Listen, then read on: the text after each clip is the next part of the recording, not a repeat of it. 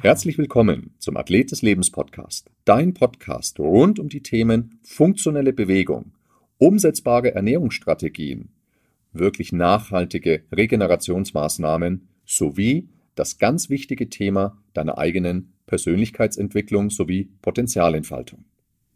Mein Name ist Thomas und an meiner Seite heute und für alle Ewigkeiten der der Corby. Ja, Thomas, heute werden wir nochmal in den Reflect-Bereich gehen. Wir hatten in einem unserer letzten Podcasts schon mal das Thema Ecosystem und Ecosystem. Ecosystem, also diese Selbstführung, wie wichtig die Selbstführung für uns ist, ein zufriedenes Leben, nicht im Gedanken der Selbstoptimierung, sondern aus dieser Basis der Selbstführung, der inneren Zufriedenheit, nicht nur nach dem Höchsten zu streben, sondern aus dieser Basis auch gut in der Führung zu sein, im Miteinander, in sozialen Kontakten, wie wichtig eben das Thema Selbstführung ist. Und auf das Thema Selbstführung wollten wir heute nochmal tiefer eingehen. Genau, das liegt mir ja immer sehr, sehr stark auch selber am Herzen, dass wir gerade den Bereich der eigenen Potenzialentfaltung, den Bereich der eigenen Persönlichkeitsentwicklung immer wieder auch in diesem Podcast in den Fokus bringen. Warum? Weil es einfach so eine essentiell wichtige Komponente ist. Ähm, häufig der absolut limitierende Faktor, egal bei welchen Veränderungswünschen, ähm, um, um welche Veränderungswünsche es gibt oder geht im Leben, egal ob das ist, ich möchte meine Ernährung verändern, ich möchte meinen äh, Lifestyle verändern, ich möchte Training integrieren oder ich möchte an sich in meinem Leben etwas verändern. Also diese Selbstführung und die damit einhergehende ähm, eigene Verhaltensveränderungskompetenz, das sind so entscheidende und unfassbar wichtige äh, Kriterien im Leben, die so wichtig sind, dass wir sie hier wahrscheinlich gar nicht oft genug ansprechen können. Und das haben wir ja schon, wie, wie du auch schon gesagt hast, Corby, in, in vielen Podcasts von uns äh, immer wieder auch erwähnt, gerade eben in diesem einen Podcast, From Ego to Ecosystem ganz, ganz stark eben mit in den Fokus genommen, wie wichtig das Thema der Selbstführung ist, wie du es auch gerade schon richtig gesagt hast, nicht im Sinne der Selbstoptimierung, sondern eben im Sinne von, ähm, ich, ich tue was für mich, um dann eben auch für andere, für meine Mitmenschen auch der sein zu können, der ich gerne sein möchte. Und ähm, wie wir es auch sehen, wie ich es auch sehe, das ist letztlich am Ende dann auch dieser Kit einer Gesellschaft, um wirklich gesunde Beziehungen in, da haben wir wieder das wunderbare Wort, in einer gesunden Interdependenz äh, auch pflegen zu können. So, und jetzt wissen wir aber alle, dass das Thema Selbstführung gar nicht so einfach ist. Was brauche ich für die Selbstführung? Ich, ich denke wieder an so Themen wie Selbstbewusstsein, Selbstwirksamkeit. Brauche ich das als erstes mal? Ja, das sind wir wieder bei diesen genau vier, vier Stufen. Also am Anfang, ich brauche wieder diesen bewusstmachenden Moment. Ich muss mir die Dinge bewusst machen, darf nicht im Autopilot meines Lebens eben äh, einherlaufen. Und deswegen ist das ja auch so wichtig. Ich weiß, dass wir uns da wiederholen, aber es, es ist einfach das Elementare. Und ich darf mir einfach bewusstmachende Momente schaffen, wenn ich das nicht eh schon in meinem Leben habe. Ähm, ich brauche diesen, diese Momente. Und da sind wir wieder in dem Bereich und an dem Punkt, dass wir sagen, die Natur äh, lehrt uns und hat uns einfach in die Wiege gelegt und gelehrt, zu überleben, aber eben nicht im Sinne der eigenen Potenzialentfaltung wahrhaftig zu leben. Und das dürfen wir selber machen. Deswegen ist dieses Training der Seele einfach so essentiell und mindestens genauso wichtig wie das Training des Körpers. Selbstbewusstsein, also den bewusstmachenden Moment zu schaffen, daraus resultiert einfach die erhöhte Selbstsicherheit. Das ist das, was Selbstbewusstsein im Volksmund bedeutet. Ne? Also ich bin mir meiner selbst eher sicher und habe umgangssprachlich mehr, mehr Selbstbewusstsein. Daraus resultiert eine höhere Selbstwirksamkeit. Und darum geht es ganz äh, stark, wenn ich einfach was in meinem Leben anpacke, dass ich dann auch weiß, dass es eine Wirksamkeit auch hat, um mich eben nicht als eher Opfer des Lebens zu sehen, sondern mich wirklich auch als Athlet des Lebens im Leben bewegen zu können. Also ich sitze im Cockpit meines Lebens und ich werde nicht gelebt, sondern ich lebe. Ja? Und am Ende der Output, das ist die Selbstregulation. Denn bei jedem Veränderungsprozess, der jetzt noch nicht eingeschliffen ist, der noch kein Automatismus ist, braucht es eine gewisse Form der Disziplin, es braucht eine gewisse Form eben der Selbstregulation, um auch dran zu bleiben, auch wenn es mal schwer ist. Denn Veränderung passiert immer außerhalb der Komfortzone und da brauche ich diese Selbstregulation. So, und das ist schon mal ganz wichtig zu verstehen, dass ich dass ich diese vier Faktoren brauche. Und der Output nochmal ist die Selbstregulation. Ich möchte an der Stelle auch noch ein anderes Modell erklären, weil da haben wir einen unmittelbaren Bezug zu der Selbstregulation. Und dieses andere Modell, das nennt sich Metaebenenmodell. Metaebenenmodell. Und wir müssen uns vorstellen, ganz oben in diesem Modell, also ihr wisst vielleicht mittlerweile, ich mag Modelle. Definitiv. und wir müssen uns das so vorstellen, ähm, das Metaebenenmodell hat ganz oben auch einen Output und das ist das beobachtbare Verhalten. Ja, also gehe ich äh, nachts zum äh, Nutella-Glas an den Schrank oder nicht? Ja, hau ich mir die Schokolade rein oder nicht? Ähm, esse ich das Gemüse oder, oder nicht? Gehe ich ins Training oder nicht? lerne ich für die Schule oder nicht? Ja, das ist beobachtbares Verhalten. Und äh, also was wirklich im, im Außen ankommt. Und direkt in der Ebene darunter ist mein bewusstes Denken. Mein bewusstes Denken. Jetzt ist es eben ganz häufig so, dass ganz viele Menschen das Gefühl haben, ähm, dieses beobachtbare Verhalten ist ein reines Ergebnis meines bewussten Denkens. Also, wenn ich mich nur ich nehme was vor und wenn ich mich nur richtig anstrenge, da sind wir nämlich wieder bei der Selbstregulation, dann klappt es schon. Dann mache ich das auch. Ne? Also ich nehme mir vor, ich esse jetzt nur noch gesund und ich gehe dreimal die Woche ins Training. Dann nehme ich mir das bewusst vor. Habe hab ich schon mal gehört. dann nehme ich mir das bewusst vor und ich gehe davon aus, wenn ich nur unfassbar diszipliniert bin, Selbstregulation habe, dann werde ich das auch tun. Und das ist eben ein Trugschluss. Sind wir, sind wir da nicht wieder bei Reiter, Elefant? Also Bewusstsein? Also genau. das, was ich sage, ist diese 5% Kontrolle über mein Verhalten und 95% Unterbewusstsein, was eventuell mein bewusstes Verhalten ja, torpediert. Ganz genau. Es ist genau das. Ähm, und das unterschätzen wir einfach. Und ich glaube, viele Menschen haben es überhaupt nicht auf dem Schirm, dass es da einfach mehr gibt wie den rationalen Willen und bewusste Entscheidungen. Denn das beobachtbare Verhalten, um wieder auf dieses Modell zurückzukommen, das beobachtbare Verhalten ist eben nicht nur das Resultat meines bewussten Denkens, sondern, wie du auch richtig sagst, das sind nur fünf Prozent von der Macht und das beobachtbare Verhalten ist ähm, zu einem Großteil, nämlich eben zumindest 95 Prozent, das Resultat von noch ganz vielen anderen, was eher in meinem Unbewussten schlummert. Wenn ich also dieses Meta-Ebenenmodell weiter nach unten gehe, dann habe ich nochmal beobachtbares Verhalten, ich habe das bewusste Denken. Und dann geht es in die Ebene des Elefanten runter, in die Ebene des Unbewussten. Und da habe ich eben Glaubenssätze. Die können mich entweder anfeuern, es können Antreiber sein, es können aber auch limitierende Glaubenssätze sein. Also es kann mich auch hemmen, es kann mich runterreißen, es kann mich in alle möglichen Richtungen reißen. Oder es können auch falsche Antreiber sein. Das ist das eine. Das andere sind natürlich meine Kernwerte. Es gibt in der Psychologie noch einen anderen Bereich, der nennt sich die Motive, die Leitmotive. Ähm, das sind nur eine Handvoll beschrieben in der Psychologie. Also was für ein Motivtyp bin ich? Ähm, es sind natürlich meine, meine Instinkte da auch mit drinnen, die mir wirklich in die Wiege gelegt wurden von der Natur. Es sind ähm, kulturelle ähm, Rahmen, Prägungen mit drinnen. Das alles beeinflusst am Ende mein beobachtbares Verhalten. Das ist alles in diesem Elefanten drinnen. Und äh, es gibt eine Brücke zwischen diesem Reiter und dem Elefanten. Also es gibt eine Brücke zwischen dem bewussten Denken und all dem, was in der Tiefe des Unterbewusstseins in dem Metaebenenmodell sich befindet und äh, um überhaupt einen Zugang zu dem Unbewussten zu haben. Und das sind meine Emotionen. Das sind meine Emotionen.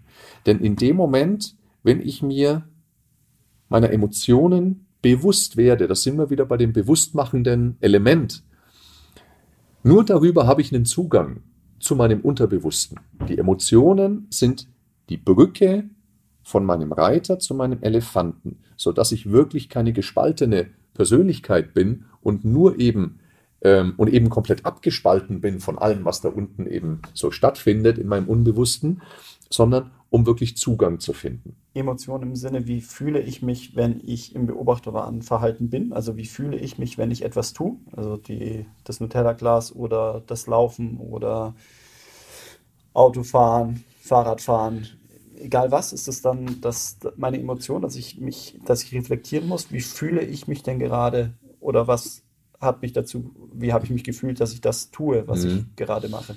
Also was, was wir ganz häufig machen und wenn wir das Beispiel wieder aufgreifen, Nutella-Glas, also ich nehme mir vor, ich mache jetzt endlich eine Diät, also auch wirklich, es soll nicht irgendwie lustig klingen, sondern ähm, wir haben wirklich einen Leidensdruck, ja, wir haben einen Leidensdruck und wir wollen, wir wollen wirklich was verändern, wir wollen abnehmen ähm, und dann klappt es wieder nicht. Und dann falle ich halt, es muss ja nicht das Nutella-Glas sein, weil dann mache ich wieder was, was einfach völlig konträr ist zu dem, was ich mir vorgenommen habe. Ja, wer wer kennt es nicht?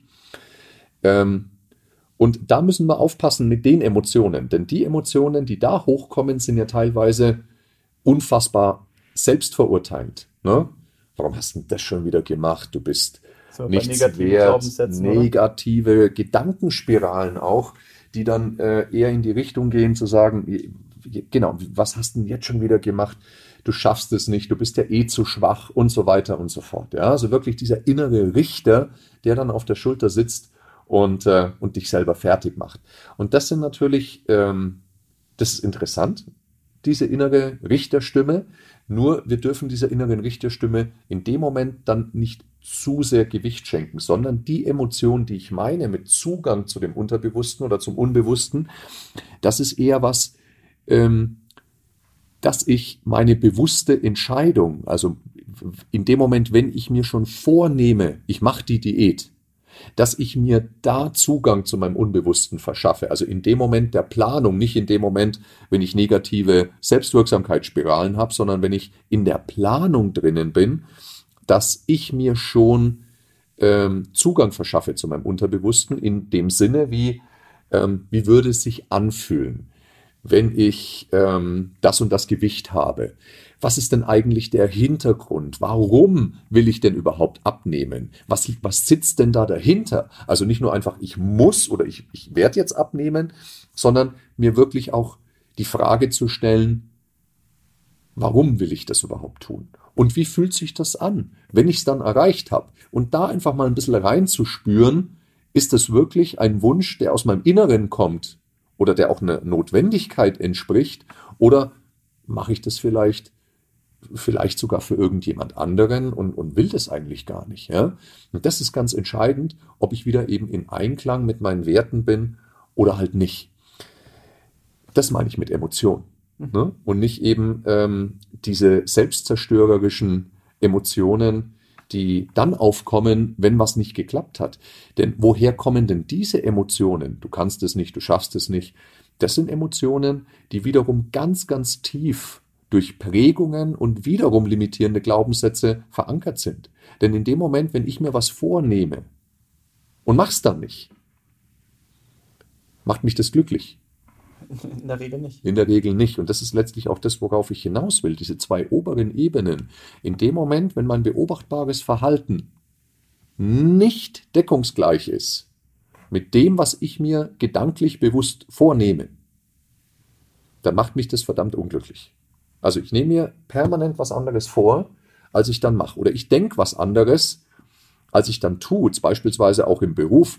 Mensch, äh, heute sage ich aber meinem Vorgesetzten, was mich bedrückt. Oder heute stelle ich meine Kollegin zur Rede, weil was die immer mit mir macht, das tut mir nicht gut. Ja? Irgendwie sowas. Ja? Und das nehme ich mir vor und dann mache ich es nicht. Ja, also ich kneife. Und dann schütte ich es irgendwann zu und dann schütte ich es irgendwann zu. Und das ist eben kein deckungsgleiches Verhalten. Und ich kann letztlich sagen, der Schlüssel schon mal ein ganz, ganz wichtiger und wertvoller Schlüssel zur inneren Zufriedenheit, zu einem inneren, zu einer inneren Fülle und einem gelingenden Leben ist, dass ich zumindest von meinem bewussten Denken und meinem beobachtbaren Verhalten, dass ich da deckungsgleich bin. Ohne erstmal in die Tiefe zu gucken, was habe ich noch für Glaubenssätze, für Prägungen und so weiter. Das ist ja wirklich Arbeit, die dauerhaft auch sein darf. Das ist die Persönlichkeitsentwicklung. Wir reden heute sehr stark darüber, wie kann ich auch eine Art Quickfix herstellen. Was kann ich tun, um schon mal ins Machen zu kommen, um eine größere innere Fülle zu haben? Und es ist ja immer so, wenn das nicht deckungsgleich ist, also beobachtbares Verhalten und bewusstes Denken nicht deckungsgleich ist, das wurmt jeden. Also jeder findet es nicht gut. Nur der eine, der eben nicht so starke Päckchen mitbekommen hat, der nicht so starke limitierende Glaubenssätze mitbekommen hat, Prägungen mitbekommen hat, der denkt sich halt, man, es passiert jedem mal im Leben. Das halt irgendwas, du nimmst da was vor, das klappt halt nicht. Ja, das passiert jedem. Nur derjenige, der das eben nicht hat, also diese limitierenden Glaubenssätze, der sagt, okay, das war jetzt echt doof, ist einfach doof gelaufen, schwamm drüber, das nächste Mal. Also der hat keinen, keinen, ähm, der büßt keine Selbstwirksamkeit ein. Mhm.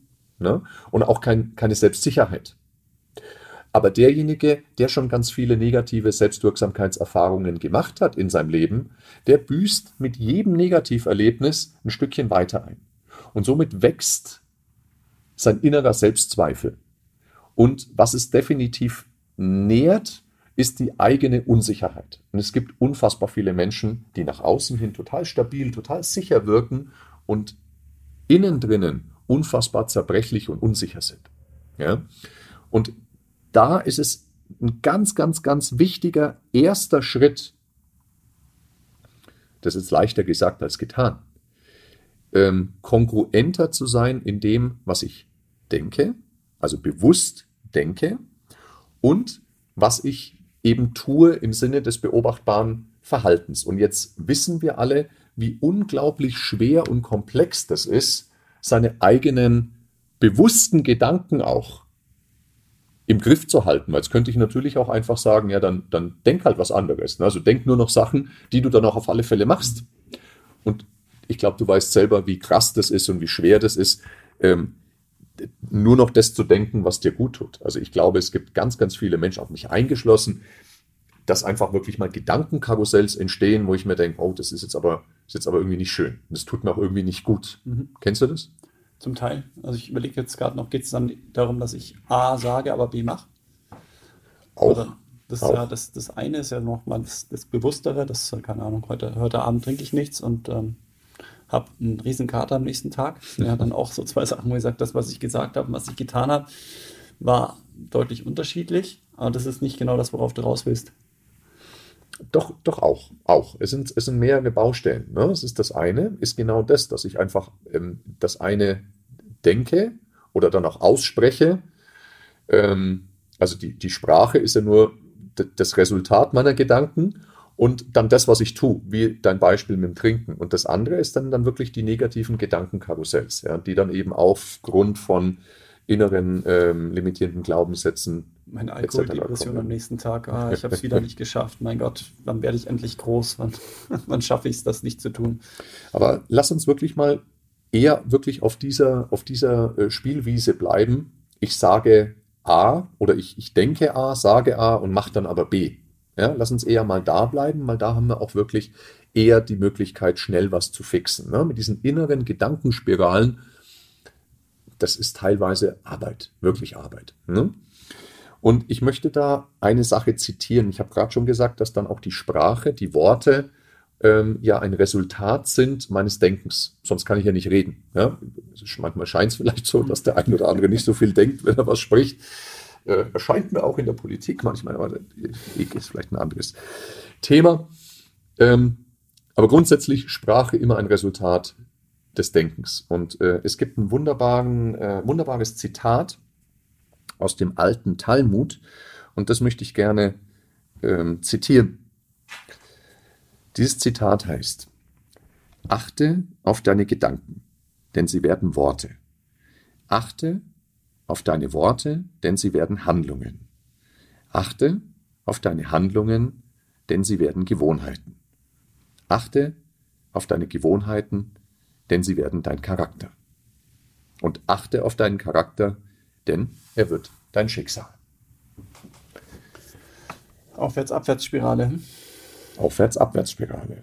Und das ist tatsächlich etwas, was ich unglaublich spannend finde, denn wir, glaube ich, unterschätzen die Macht dieser kleinen Gedanken an der einen Seite, am einen Ende, was die, wenn ich die dauerhaft habe, diese Gedanken, da, da werde ich dazu. Mhm. Also das wird meine gefühlte Realität, das wird meine äh, Authentizität, ob ich die haben möchte oder ob ich die nicht haben möchte, am anderen Ende. Ich muss nur Dinge oft genug machen, und du weißt ja, wie sich Routinen und Gewohnheiten bilden. Und das ist vielleicht auch ganz spannend, weil Routinen und Gewohnheiten, diese Wörter sind bei uns auch in der Coachingsprache immer so positiv behaftet. Dabei sind wahrscheinlich 90 Prozent aller Routinen und Gewohnheiten sind nicht, die wir haben, Menschen, sind nicht bewusst entstanden, sondern die haben sich einfach herausgebildet und viele von denen tun uns gar nicht gut. Viele von denen tun uns gar nicht gut. Und worauf ich heute hinaus möchte, ist, dass nochmal die Gedanken am einen Ende, das ist wirklich Arbeit, die zu kultivieren. Also was da immer wieder hochploppt an Gedanken, dazu braucht es, das ist jetzt sehr blumig gesprochen, einen kultivierten Elefanten, ein kultiviertes Unterbewusstsein. Ja? Und das ist Arbeit ich habe es auch. Das ist ja wieder das Warum, eben dieses Bild, wo, wo möchte ich hin? Wie fühlt ja. sich das an, wenn ich mein Ziel erreicht habe? Oder ein, ein, ein, einen Baseline. Wir haben auch schon drüber geredet, diese Baseline zu erreichen, wo ich mich wohlfühle, wo ich sage, das, das ist, das ist, wo ich, wie gesagt, da kann ich den Sprung mal nach oben, nach unten machen, aber da komme ich wieder gut hin. Genau, und diese Baseline ist leider im Bereich der Persönlichkeitsentwicklung, also im Bereich der seelischen Gesundheit, ähm, so unterschiedlich. Es gibt ja im Körperlichen gibt's die Minimum Effective Dose, es gibt eine Baseline, aber im Seelischen, jeder hat ein anderes Päckchen. Ne? Also der eine kommt mit unfassbaren traumatischen Prägungen, Glaubenssätzen eben auf diesem Planeten oder, oder lernt die dann erst kennen. Der andere eben nicht. Der andere hat ganz andere Werte mitbekommen. Das heißt, jeder startet wirklich von einem anderen Standort aus. Und das musst du komplett individuell betrachten. Wie, wie tief kann ich denn anfangen? Wo fange ich an? Das, das ja und genau, und das ist jetzt wirklich ein Punkt, weil jetzt jemand, der wirklich eine gute Selbstwirksamkeit hat, jemand, der, der, der für sich, ich sag mal, gute und, und, und förderliche Gedanken auch nach oben bringt und keine destruktiven Gedanken nach oben bringt, der das vielleicht gar nicht kennt, diese negativen Gedanken, Karussells und Spiralen, ja, der tut sich natürlich auch deutlich leichter, auf seine bewussten Gedanken besser zu steuern und auszurichten. Jemand, der jedoch immer wieder auch negative Glaubenssätze nach oben ploppen äh, lässt in seinem Leben, weil einfach welche da sind, ja, und weil einfach ähm, häufig diese Zwiegespräche, ich nenne es jetzt mal innerer Antreiber, innerer Richter, im Destruktiven, ähm, da kann es mitunter schon extrem herausfordernd sein, seine Gedanken auszurichten, sodass das wirklich förderlich für einen ist und deckungsgleich mit dem beobachtbaren Verhalten, also mit dem, was ich dann tue. Und da ist es tatsächlich, wenn wir wieder auf dieses Zitat von Talmud zurückkommen, achte auf deine Gedanken, denn sie werden deine Worte. So, die Worte sind direkt nachgelagert an die Gedanken und die sind deutlich, deutlich schneller und besser kultivierbar als die Gedanken. Und das ist tatsächlich genau der Grund, warum wir im Coaching so pingelig und so pedantisch mit der, mit der Rhetorik, mit der Kommunikation sind. Denn die Macht der Worte, also wenn ich da reingehe, an die Schnittstelle der Worte, habe ich tatsächlich immer noch einen unfassbar hohen Wirkungsgrad Richtung, das wird mein Schicksal. Also ich werde da auch dazu. Und auf der anderen Seite, in die andere Richtung, haben die Impact auch auf meine Gedanken. Denn wenn ich jetzt einfach äh, Gedanken habe, die, die, die unschöner sind, ja, die kann ich manchmal vielleicht nicht so kontrollieren, aber das, was ich dann spreche, das kann ich kultivieren, das kann ich deutlich schneller kultivieren. Und wenn ich dann einfach nur noch Dinge ausspreche, die mit ein paar Regeln versehen sind, auf die kommen wir gleich noch, und dass ich meine Worte so, so wähle, dass sie eine, eine hohe, also ich, ich spreche nicht vom Narzissmus, sondern eine hohe Selbstliebe und, und, und ähm, Selbstwürde beinhalten. die einfach, die einfach in die Richtung ausgelegt sind, dass sie meinen Zielen entsprechen, dass sie, dass sie äh, förderlich für mich sind. Das kann ich tun. Auch wenn ich vielleicht in dem Moment gar nicht so denke. Und es fühlt sich vielleicht in dem Moment auch ein bisschen komisch an und auch nicht authentisch. Und das ist der, ein großer, großer Begriff. Authentizität. Dürfen wir uns die Frage stellen, was ist authentisch? Ist authentisch das, was ich gerade bin? Oder ist Authentizität das, was ich gerne sein möchte? Ja, aber es geht auch wieder um die Kon Konkurrenz. Ob, ich, ob ich was erzähle, was ich gerne wäre, aber das tue, was ich gerade tue. Das, genau. Das ist tatsächlich ein großes Gefälle. Also das sollte konkurrent sein. Und da, erst, da dann, wir, erst dann kann ich doch authentisch sein. Erst dann kannst du authentisch Wasser sein. trinken, Wein, nee, was Wein predigen, Wasser trinken oder andersrum. Genau, dann bist du authentisch. Ich denke jetzt nur in die andere Richtung. Du hast eher destruktive Gedanken. Ja, destruktive Gedanken. Ähm, also gerade, lass uns über, über, über, über, über Arbeitssituationen äh, sprechen. Ähm, Tratsch und Klatsch, Flurpost, Flurfunk, ja, ist tatsächlich etwas, das machen keine starken Persönlichkeiten, ja, sondern die klären die Thematik direkt mit den Leuten. Das ist ein Inbegriff eines Hochleistungsteams und starker Persönlichkeiten. In dem Moment, wenn ich selbst destruktive Gedanken habe und äh, vielleicht nicht den höchsten Wirkungsgrad selber, dann fange ich an, über Leute zu reden und nicht mit Leuten. Ja? Und da wäre zum Beispiel schon der erste Anhaltspunkt, wenn ich sage, meine Gedanken, die äh, treiben mich eigentlich in die Richtung, dass ich einen Impuls verspüre, jetzt möchte ich gern über einen ablästern, aber ich mache es halt nicht, sondern ich zwinge mich, zu dem selber hinzugehen. Dann habe ich extrem viel schon mal auf der Ebene meiner Worte getan und das wird mich beeinflussen in die eine Richtung meiner Gedanken und es wird irgendwann auch zu meinem Schicksal, wenn ich das nämlich immer so mache. Das meine ich. Ja. Aber natürlich, du hast komplett recht. Also das, was ich spreche, das, was ich spreche und das, was ich am Ende tue, das muss deckungsgleich sein, weil sonst bin ich nicht authentisch und dann bin ich wieder unglücklich. Nur das, was ich rede und das, was ich tue, das habe ich deutlich einfacher oder schneller unter Kontrolle als das, was ich denke und was ich tue. Also was ich denke und was ich tue, das, sind, das ist schwerer in Einklang zu bringen, als das, was ich dann spreche und was ich tue. Verstehst du? Ja. Durch das Sprechen komme ich schneller in die Verbindlichkeit. Es kommt darauf an, wie ich Sprache definiere. Und da gibt es ein paar Regeln. Welche? ich denke, haben- du willst auf Weichmacher raus. Ja, genau. Es gibt ähm, tatsächlich ein, würde eventuell Ja, vielleicht. es gibt ein paar Regeln, ähm, was die, was die Kommunikation betrifft. Übrigens auch die Kommunikation mit sich selbst, die Kommunikation, auch wenn es im Kreis der Familie ist. Ich würde immer auf eine, ähm, auf eine gewisse Verbindlichkeit in, in so gut wie jeder Lebenssituation wirklich Wert legen. Ähm, die Weichmacherregel, die du schon gesagt hast. Ähm, alles, was eben in diesen Konjunktiv hineingeht, das bringt mich aus der, aus der Verbindlichkeit. Was mich extrem aus der Verbindlichkeit herausbringt, ist, wenn es mich selber betrifft, also ich sollte in dem Moment eine Ich-Botschaft senden, das sollten wir sehr häufig machen, wir tun es zu wenig, und ich rede dann nicht mehr von mir, also vom Ich, sondern ich rede dann vom, Mann. vom Mann. Und Welcher das, Mann? Genau, welcher Mann? Das passiert tatsächlich ganz vielen Menschen in dem Moment, wenn etwas in die Verbindlichkeit ähm, kommt, wenn jemandem etwas wirklich nahe geht, berührt, dass dann die Leute wirklich sich wegducken, instinktiv, intuitiv, unbewusst wieder, ähm, wegducken, ausweichen, in eine ausweichende, verweichlichte Sprache rüberdriften.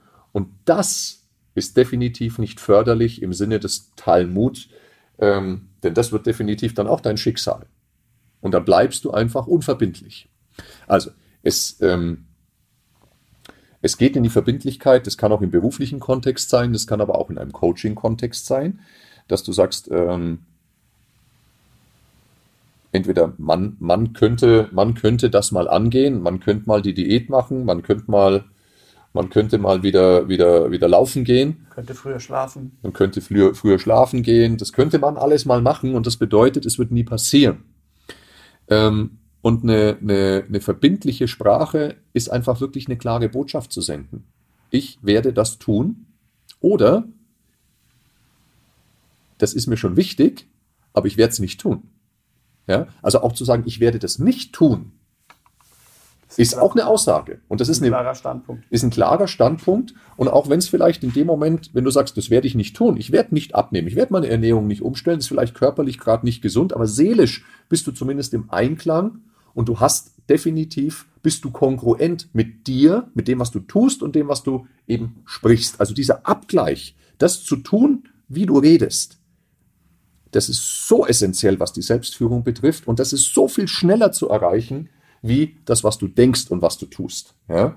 Weil die Sprache kannst du kultivieren. Die ersten Gedanken, die dir hochploppen auf ein Ereignis, die kannst du schwerer kultivieren, weil die ploppen dir teilweise intuitiv auf Basis deiner Glaubenssätze, ähm, ploppen dir die auf.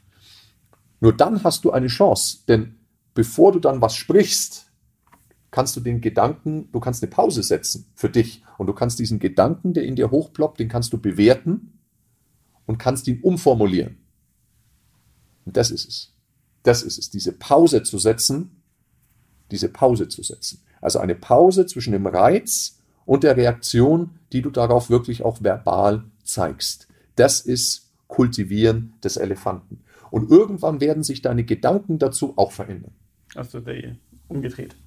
Es ist umgedreht. Ja, genau. Es ist nicht, achte auf deine Gedanken, denn sie werden zu deinen Worten, sondern du setzt bewusst bei den Worten, bei deiner Reaktion an und setzt diese Pause, bewertest es um, kultivierst das in dem Moment, überdenkst das nochmal in Bruchteilen von einer Sekunde und reagierst oder sprichst anders.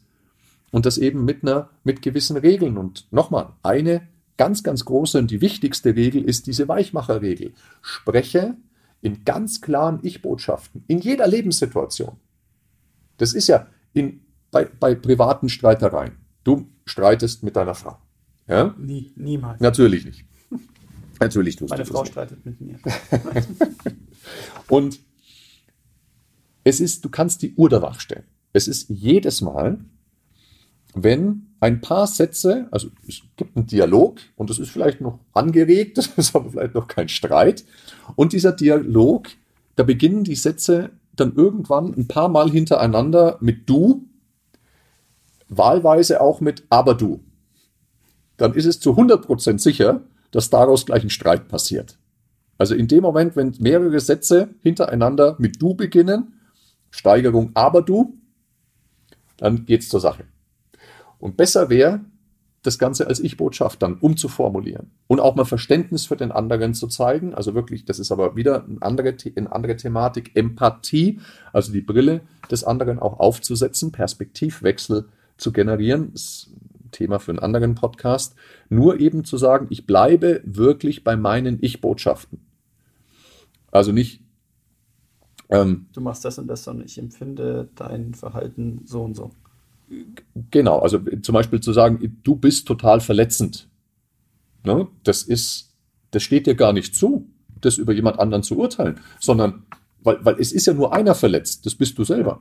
Ja? Dann kannst du nicht zu deiner Frau sagen, du bist verletzend, weil sie verletzt ja auch wahrscheinlich nicht jeden Menschen, dem sie begegnet, sondern es wäre eine viel wertschätzendere Kommunikation zu sagen, ähm, ich, ich fühle mich gerade von dir richtig verletzt. Das wäre eine wesentlich wertschätzendere Kommunikation. Da bleibst du bei dir und deinen Emotionen. Nur das Thema ist, wir drücken halt diese Emotionen einfach gern weg, weil wir auch häufig keinen Zugang zu unserem Elefanten A haben und B haben wollen. Weil eben das könnte ja auch Verletzlichkeit nach außen hin transportieren. Ja?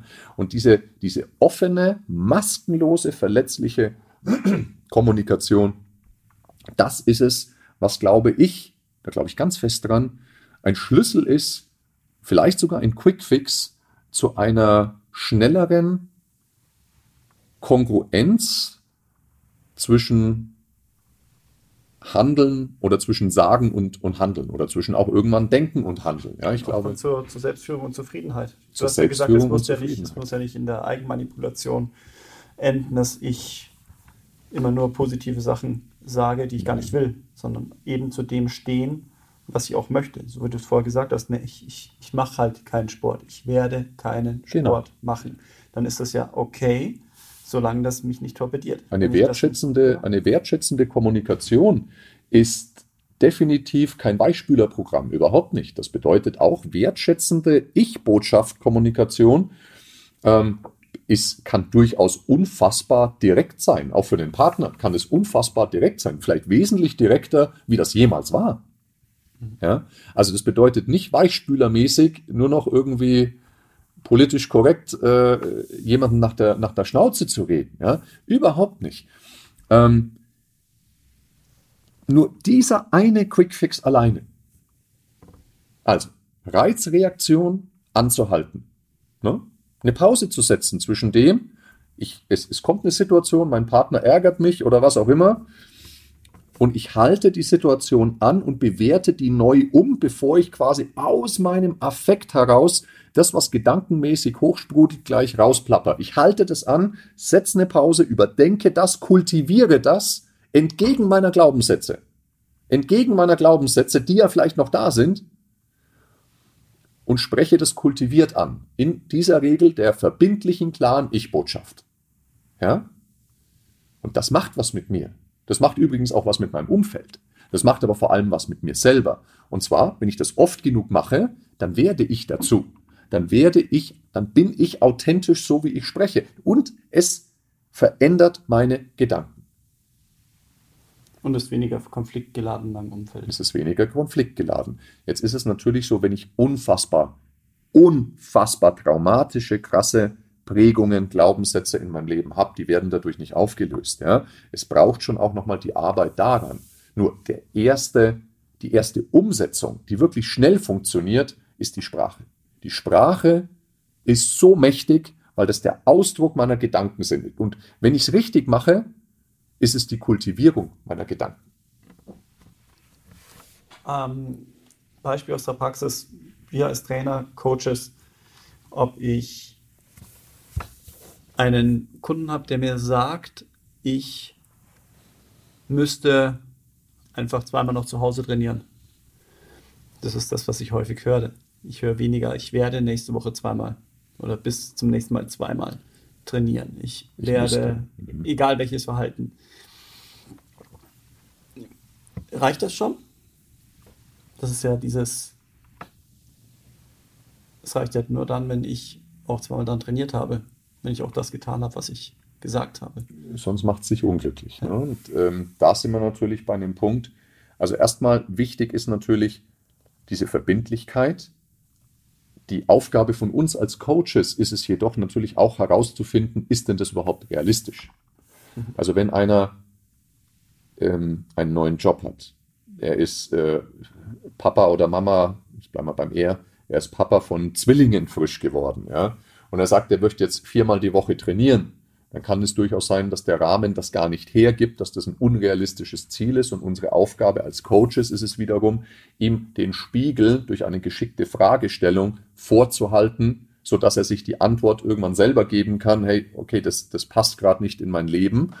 Und ich gehe es vielleicht nicht ganz so mit, mit dem Gaspedal unten an, sondern ich nehme Fuß vom Gas, da sind wir dann wieder bei der Baseline. Was ist die Minimum Effective Dose und die erhalte ich mir jetzt in der Lebensphase? Weil viele haben ja das Gefühl ganz oder gar nicht. Das soll es natürlich auch nicht sein. Aber das ist wieder unser Coaching-Ansatz, ja, ihn den Menschen dahin zu begleiten, damit er die richtige Antwort für sich selber findet. Dann aber mit einer Verbindlichkeit.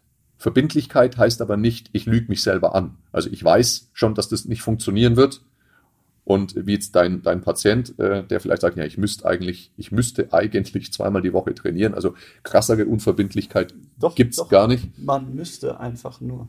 Einfach nur, man müsste einfach man, nur zweimal man. die Woche trainieren. Genau.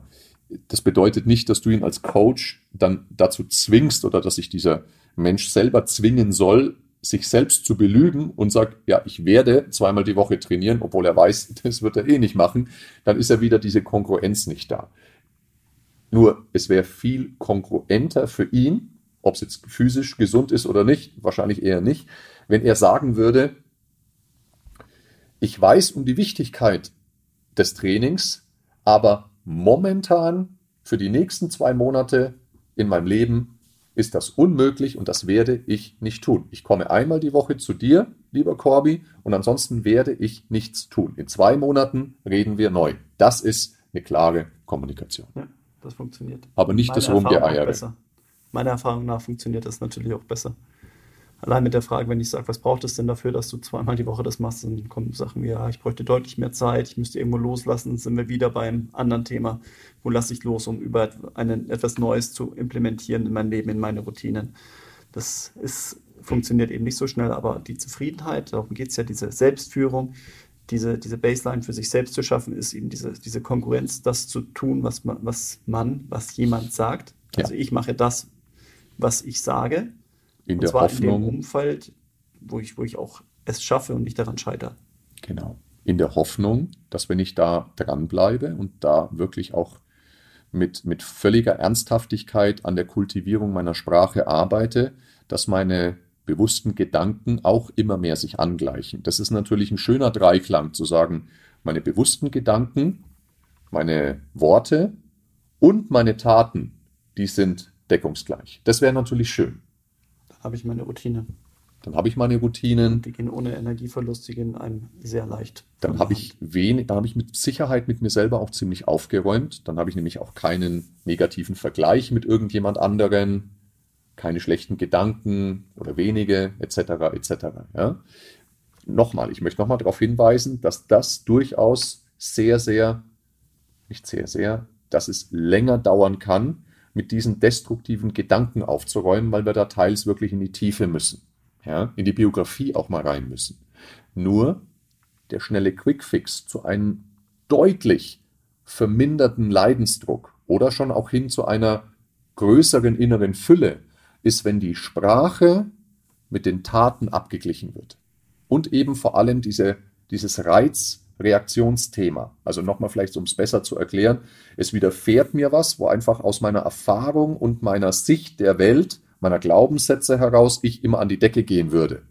Aber nein, ich spüre, wie es in mir hochkocht, bleib aber bewusst diese Sekunden still und überdenke meine Emotionen noch einmal, bewerte die Situation um, kultiviere das und spreche dann deutlich kultivierter in der Reaktion mit, mein, mit einer Ich-Botschaft, als ich das vielleicht intuitiv, impulsiv tun würde. Also das ist ein ganz, ich glaube, die zwei wichtigsten Quintessenzen aus dem Podcast ist Reizreaktion, Pause. Ich kann nicht das, ich, ich habe keinen Einfluss darauf, was mir teilweise widerfährt. Also auf den Reiz habe ich häufig keinen Einfluss. Aber ich habe immer die Wahl, wie reagiere ich darauf? Und das kann eine bewusste Entscheidung sein. Und das äußert sich dann in meinen Worten oder Taten. So.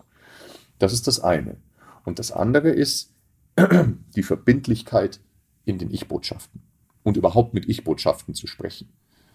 Das sind für mich vom heutigen Podcast diese absoluten zwei Quintessenzen, ohne jetzt zu breit in äh, weitere Coaching-Elemente wie Empathie, wie umbewerten, wie Rahmenbedingungen schaffen, was du auch angesprochen hast, was braucht es, ohne das mit reinzupacken. Da könnten wir 100 Podcasts draus machen. In diesem Kontext dieser Quick Fix, die Kultivierung der Sprache und Pause zwischen Reiz und Reaktion. Sehr schön. Was, was gibt es noch irgendwas, was du noch darüber hinaus mitnimmst oder habe ich es hab auf den Punkt getroffen. Hast du auf den Punkt getroffen? Bei mir ähm, arbeitet es gerade ähm, gedanklich bei, beim Gedanken an meinen, an meinen Sohn, der, bei dem der Elefant immer ziemlich durchgeht. Und mit ihm habe ich genau darüber geroch, äh, gerochen, geredet, wenn, wenn, er, wenn bei ihm etwas hochkommt, dass er, bevor er antwortet, bevor er durch die Decke geht, dass er einmal tief durchatmet und überlegt, was er was er sagt mit der Ich-Botschaft. Es ist schwierig, aber wir können, wir können da einfach früh anfangen, dass, dass sich da ja. nicht negative Trampelpfade da so zu Autobahnen entwickeln. Ja, es ist total cool, äh, dass du das noch ansprichst. Vielleicht darf ich diesen kleinen Schwenk noch machen, denn in der Entwicklungspsychologie, ähm, jetzt muss ich auch Mann sagen, geht Mann, also die Wissenschaft, sehr stark davon aus, dass es in den ersten Lebensjahren ähm, stärker festgelegte Programme gibt und diese Programme im Sinne der Reizreaktionsunterbrechung ähm, Kindern deutlich schwerer gelingt. Ähm, und das ist ein wahnsinnig wichtiger Punkt, nämlich die Frage ist, ab wann kannst du da ähm, steuern, ab wann kannst du ähm, das Ganze trainieren. Und ich glaube, da gibt es kein festgefahrenes Alter. Ich glaube, das ist ähm, bei jedem individuell verschieden. Wir müssen nur extrem aufpassen, dass wir ähm, den, das Unterbewusstsein, also die Emotionen eines Kindes nicht runterdrücken. Denn dann kann es wieder zu traumatischen Prägungen kommen und dann drückt das Kind dann auch im weiteren Lebensalter, drückt dieses, dieses, diese mächtige Emotion, die da hochkommt immer wieder, weiß das Kind, oh je, ich werde bestraft oder ich kriege geschimpft, wenn, wenn ich jetzt zornig bin oder wenn ich laut schrei oder was auch immer. Ähm, und das ist ein ganz schmaler Grad zwischen dem, das nicht niederzuprügeln und ähm, einer, einer Kultivierung, ähm, sodass wir nicht, ich sage jetzt mal, einen, einen kleinen Tyrannen äh, heranzüchten. Du weißt, was ich meine. Ja? Und das ist ein ganz, ganz, ganz schmaler Grad in der Erziehung tatsächlich. Und wichtig ist, das kann ich nur sagen, auch als, als Papa einer Vierjährigen, Vierjährigen die äh, auch ziemlich renitent gerade ist, ähm, zu sagen, es darf Raum geben für diese Wut, es, es muss Raum geben für jegliche Form der Emotion. Es gibt keine guten und schlechten Emotionen. Es ist ganz wichtig, dass ein Kind das lernt, dass auch Wut und Zorn und, und, und äh, dass das auch eine, eine Emotion ist, die weder positiv noch negativ ist. Und es ist erstmal eine Emotion, die hat genauso ihren Raum wie Freude oder, oder Traurigkeit oder was auch immer. Ja. Also auch zum Beispiel das zu sagen, jetzt ein Kind weint und dann zu sagen, oh, ist doch nicht so schlimm, komm, hör auf zu weinen, ist das Schlimmste, was du sagen kannst. Nein, das hat seinen Grund, warum es weint. Es ist okay, dass es weint, absolut fein. Ja. Oder so ein Indianer kennt keinen Schmerz. Also das ist das Schlechteste, was du sagen kannst. Ja? Die Emotion hat ihren Platz, die muss ihren Platz haben. Aber es braucht Regeln und auch Rahmen. Und das immer wieder bei den klaren Ich-Botschaften. Vielleicht dann auch mit, das mache ich sehr gerne, mit zwei oder drei Optionen zur Auswahl, die ich gerne gebe. Ähm, Kein Nachtisch. Nein, also nur das, als Schwenk, ähm, es ist tatsächlich, ich finde, äh, Kindererziehung ist was unfassbar begeisterndes, spannendes. Das ist ein Wunder, sowas begleiten zu dürfen und ähm, erfüllt mich sehr. Macht mich nicht in jedem Alltagsmoment glücklich, wie wir auch schon mal festgestellt haben oh ja. im Podcast. Oh. Aber es ist unglaublich sinnstiftend für dich, äh, für mich. Und es ist am Ende des Tages, empfinde ich das schon auch, also Coaching und Erziehung ist nicht so verschieden. Ja. Oh, Erziehung ist schwieriger. Gut, du hast zwei Jungs. Ja. ja. Reicht. Wir lassen wir es dabei. Ja, die zwei Jungs reichen auch. wir lassen was für den Podcast oder fehlt noch was, glaubst du? Nein, ich denke, wir haben, es gesagt, die, die, die Konkurrenz der ausgesprochenen Worte, das beobachtete Verhalten. Übrigens auch als, als Elternteil essentiell, dass ja. das, was du sprichst und das, was du tust, das muss absolut deckungsgleich sein. Ja. Für mich sehr fein. Prima. Ich hoffe, ihr oder du konntest etwas mitnehmen aus dem Podcast und äh, die ein oder andere Sache, gerade eben eine der beiden Quintessenzen, auch schon direkt umsetzen. Schreib uns gerne, wie es dir gelungen ist, was dir gut gefallen hat, wo du Mehrwerte generiert hast, gerne aber auch konstruktive Kritik. Wiederum gerne diskussionsoffen. Und äh, ja, ansonsten freue ich mich, wenn du auch das nächste Mal wieder dabei bist bei unserer nächsten Episode, die mit Sicherheit ganz bald schon wieder kommen wird. Ja, in zwei Wochen, soweit ich mich erinnere. Also, Richtig. Bis dahin. Ciao. Ciao.